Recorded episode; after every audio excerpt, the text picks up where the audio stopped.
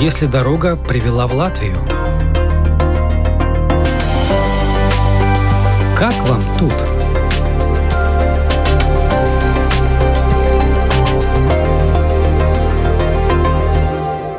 Восемь лет назад Марина Жилина из Харькова даже не предполагала, что будет жить в Латвии, в Курземе, в селе Роя, и работать в стенде неподалеку от Талси. Да она и названий таких в ту пору не знала. Но тем не менее это факт. Сейчас она работает в Институте агроресурсов и экономики, исследовательском центре Стенде, а Рою считает своим домом, любимым и замечательным. Слово героини сегодняшней программы Марине Жилиной. Латвия мне очень нравится. Мне очень нравится Роя. Я много где ездила. Ну, был период, когда мы с мужем и во Франции жили. И был такой вопрос оставаться там. И здесь я езжу по побережью. И вот все-таки скажу, что Роя это какое-то ну, это мое место. Мне там спокойно, мне там безопасно, мне там красиво.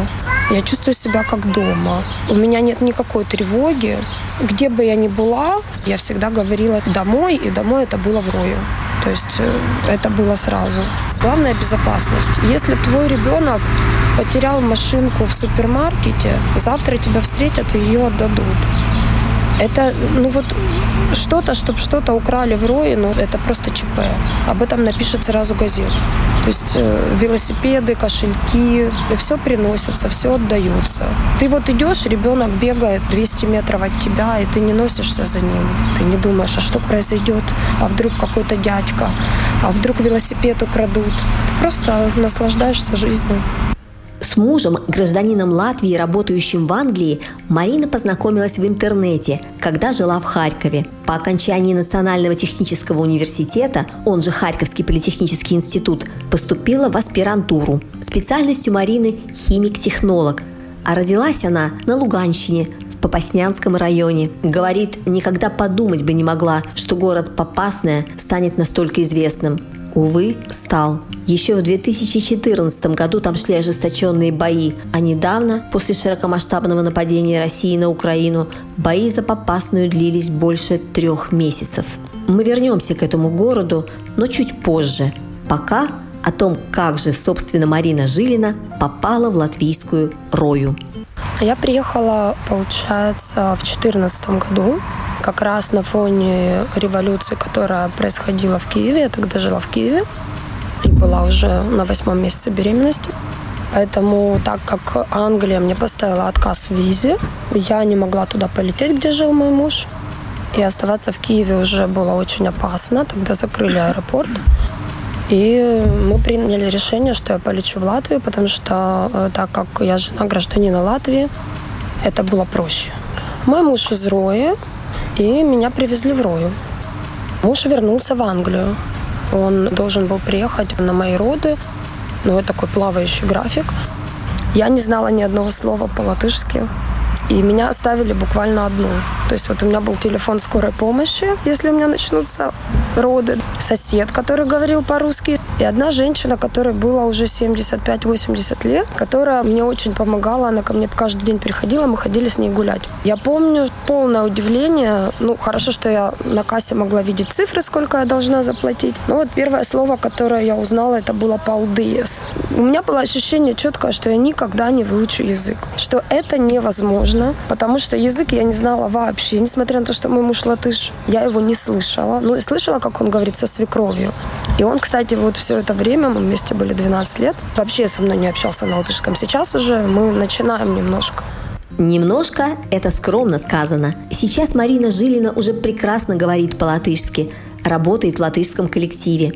У большинства из тех, кто переезжает в Латвию, будучи взрослым человеком, возникает проблема даже не с изучением языка, а с разговором на нем. В Риге, к сожалению, можно всю жизнь прожить, не ощутив острой нужды говорить по-латышски. Но не таково Курзаме. Попробовала бы я жить в Рое, не изъясняясь на латышском, смеется Марина. Я была занята рождением ребенка. Потом года два такое, знаете, позиция рака. Думала, ну ладно, язык я не выучу, в специальность я уже не вернусь, потому что язык я не знаю. Мне нужно подтверждение диплома. Я не знала, с чего начать. Сейчас ковид, мы можем учить удаленно. Тогда ковида не было. Курсы есть только в Риге. Талсе курсов нет. И очень много лет уже. Я начала искать э, просто какого-нибудь человека, какой, который бы мог со мной позаниматься. Я такого человека нашла. Спасибо этому человеку большое. У нее уже был какой-то опыт э, обучения русских детей, и она мной занялась, и мы три года с ней занимались, три раза в неделю сами, грубо говоря, на ощупь, потому что мы купили эти вот книги для иммигрантов, кстати, очень хорошее пособие. И мы это проходили, потом я пошла, сдала на А, и потом я поняла, что ну вот для того, чтобы работать по специальности, диплом мой котируется в Латвии, это степень магистра, у меня техническое образование, ничего пересдавать мне не нужно. Мне нужен уровень Б языка, чтобы уже работать. И я начала заниматься на Б, и тогда появились первые удаленные курсы в связи с ковидом. Я уже начала с другим преподавателем удаленно, она из ДО была. Спасибо ей большое. Она уже именно латышка-латышка, такая очень принципиальная и довольно жесткая, но она мне помогла, и я сдала на Б2, и вот потом пошла на курсы. Курсы просто потрясающие. Майя Берти, она просто фантастический человек. Она сняла какие-то барьеры у меня, потому что для меня язык это была всегда ассоциация учить, учить, учить, учить. Пара из galotness, то есть это должно быть какое-то мучение, это должны быть какие-то таблицы, это все время тренироваться. А с ней я вот этот язык полюбила. Вот я поняла, что это вот часть меня. Она просто, конечно, потрясающая. Значит, где-то год назад вы свободно стали говорить? Нет, я говорить стала давно, уже когда начала учить. То есть я начала говорить, потому что в РОИ ты не можешь не говорить. Ты приходишь в магазин и говоришь, мне колбасы 300 грамм, а они говорят, эстевине сопроту. И с места не сдвинуться. Тебе надо сказать «ман, лудзу, деса, трисимс, грамме». Ну, как-нибудь сложить эти слова. Тогда тебе еще продавец ответит, что не деса, а десу. Значит, нужно поставить ваку за ты. И в конце концов ты начнешь говорить. По-другому быть а не может, да. И поэтому я говорила, ну, так, чтобы вот болтать с латышами, понимать их шутки, шутить самой. Я думаю, что где-то ну, года два назад уже это началось. И потом, когда я начала работать, так как латышский язык вокруг меня, мы говорим только на латышском. У нас на работе, ну вот сейчас появился человек из Украины, который на русском, ну и то он говорит только со мной, да. То есть у нас все говорят на латышском. И, конечно же, за этот год это лучше любой школы любых курсов. Ты просто в этой среде, и вариантов нет. Итак, сейчас Марина Жилина работает в Институте агроресурсов и экономики, исследовательском центре стенда, в лаборатории по специальности. Это уже большое достижение для человека не местного. Однако помимо этого, в нынешнем году у Марины ожидается большой прорыв в профессиональном плане. Она поступает в докторантуру Латвийского технического университета. Я нашла руководителя. Для меня было важно, я уже закончила аспирантуру в ХПИ и не выходила на защиту. То есть у меня, в принципе, диссертация, ну, на 80% готовая. Три года упорной работы, это были эксперименты, я занималась пиролизом переработкой сельскохозяйственных отходов, получение активированных углей. Мы перерабатывали скорлупу грецкого ореха, косточки винограда, косточки абрикос, угли, кукурузу. У меня есть два патента и 5-6 публикаций. Конечно же, я и не мечтала возобновить на таком уровне свою деятельность. Но потом, спасибо большое моему исследовательскому центру, они меня так поддерживают. Это просто невероятно. Вот если сравнивать с Украиной, не хочу обидеть, но там в основном так. Ты всегда идешь против течения. Есть люди, которые уже отработали по 10 лет и говорят, слушай, ты только пришла, вот посидишь 5 лет на этом месте, бумажки поносишь туда-сюда, а потом мы с тобой поговорим. А здесь я пришла, а мне говорят, Марина, да ты просто молодец. Давай ты пойдешь в докторнатуру. Если надо оплатить, наш институт оплатит. Если нужно какие-то оборудования, мы все закажем. Если что-то тебе нужно, конференции, едь, мы все оплатим. Представляете? Вот ты попадаешь в эту среду, они говорят, у тебя столько энергии, ты все можешь. Давай, мы только поощрим. И это просто какая-то фантастика. Конечно же, в идеале мне хотелось, чтобы это была тема как-то связана с темой моей диссертации прошлой. Начинать что-то с нуля, я готова была начинать что-то с нуля и в сельскохозяйственной сфере. Но все-таки, конечно же, бы лучше в той сфере, где я знаю. Я думаю, что нужно найти руководителя. И, конечно, это было невероятно. У меня есть знакомая, которая в РТУ, и спасибо ей большое, я ей написала, она говорит, а ты знаешь, есть такой человек. Мы с этим человеком встретились. И этот человек занимается пиролизом. И это было просто какой-то бринумс. И когда мы с этим человеком поговорили, я поняла, что мы говорим просто на одном языке. И даже вот э, он начинает предложение, я заканчиваю. Я говорю два слова, он уже говорит, да, это то. То есть мы так глубоко в этой теме. У него есть новые э, идеи свежие, есть конкретная идея под мою диссертацию. Мы знаем, как эту идею связать с сельскохозяйственной сферой, потому что я работаю в сельском хозяйстве сейчас. Может быть, это будет какой-то даже общий проект. Мне было это важно продолжить э, все-таки в химии, а не в агрономии. Я же не агроном. Поэтому строить из себя агронома, это же еще нужно потратить года два. И вы решили не тянуть? Да. Вот не ждать. Это не я решила. Я встретилась да. с руководителем, а он говорит, а чего тянуть-то? В августе прием. И, собственно говоря, у нас уже все есть. Подача документов там тоже не так просто. Там нужно описывать, все эти планы делать на 4 года. И так как я все-таки иду не с нуля, да, как вот обычно, а я иду вот с конкретным человеком, у меня есть руководитель, он меня берет. У меня есть наработки, то есть уже есть тема конкретная. Я думаю, что все будет хорошо. Признаться, не предполагала, что при таком напряженном графике у Марины есть еще время и на общественную работу. Оказалось, есть. Помогает устраиваться беженцам из Украины, оказавшимся в Курзаме. Решает разные организационные вопросы. Кстати, Маринина мама тоже из беженцев. Весной этого года приехала в Рою второй раз. Первый случился 8 лет назад. Возвращаемся к ранее упомянутому городу Попасное. До 2014 года Маринина мама жила в Попаснянском районе. Как вспоминает Марина, 28 июля 2014 года у нее родилась дочка, а буквально накануне российские войска стали бомбить Попасную, и связь с мамой надолго пропала.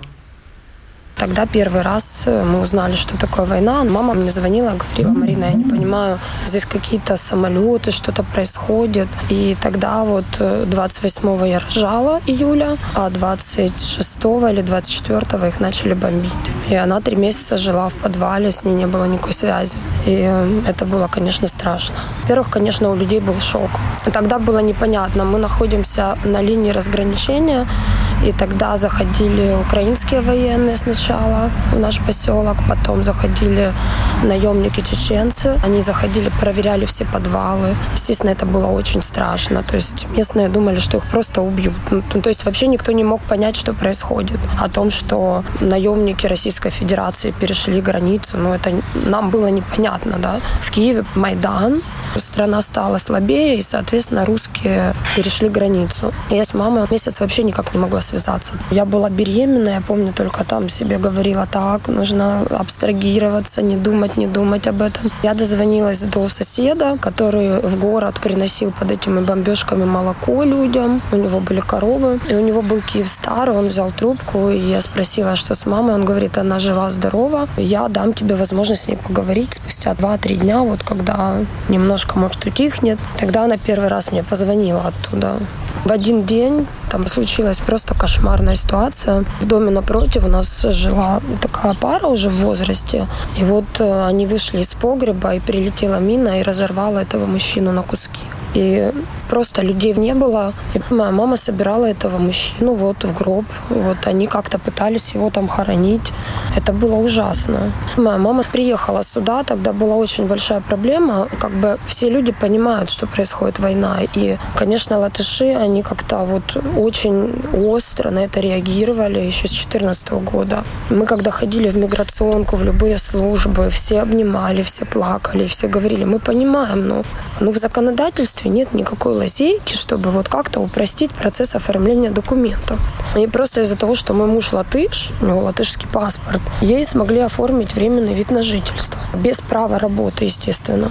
И без такой вот э, медицинской помощи, какую сейчас могут взять беженцы. То есть это полностью бесплатное. А нам нужно было за все платить. За открытие счета, за оформление документов. Это были ну, действительно немалые деньги. Только счет открыть 200 евро стоит. Ну, мы ее оформили, и она прожила здесь 9-10 месяцев. Отошла, конечно же. Она приняла решение все-таки уехать. Мама вернулась, но теперь она опять здесь. Да, но опять она уехала не сразу.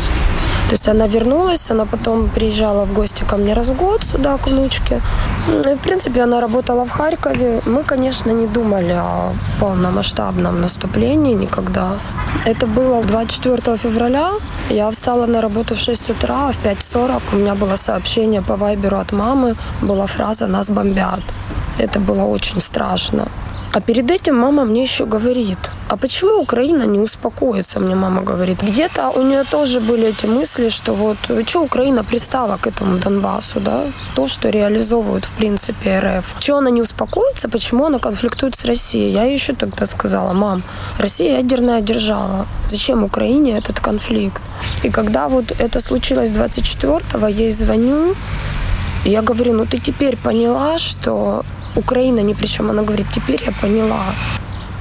За минувшие восемь лет Марина ни разу не была в Украине, но как только закончится война, поедет обязательно и покажет дочке Эмилии эту замечательную страну. Тем временем Ирина, мама Марины, решила учить латышский. Знает, что дочь и внучка в учебе помогут.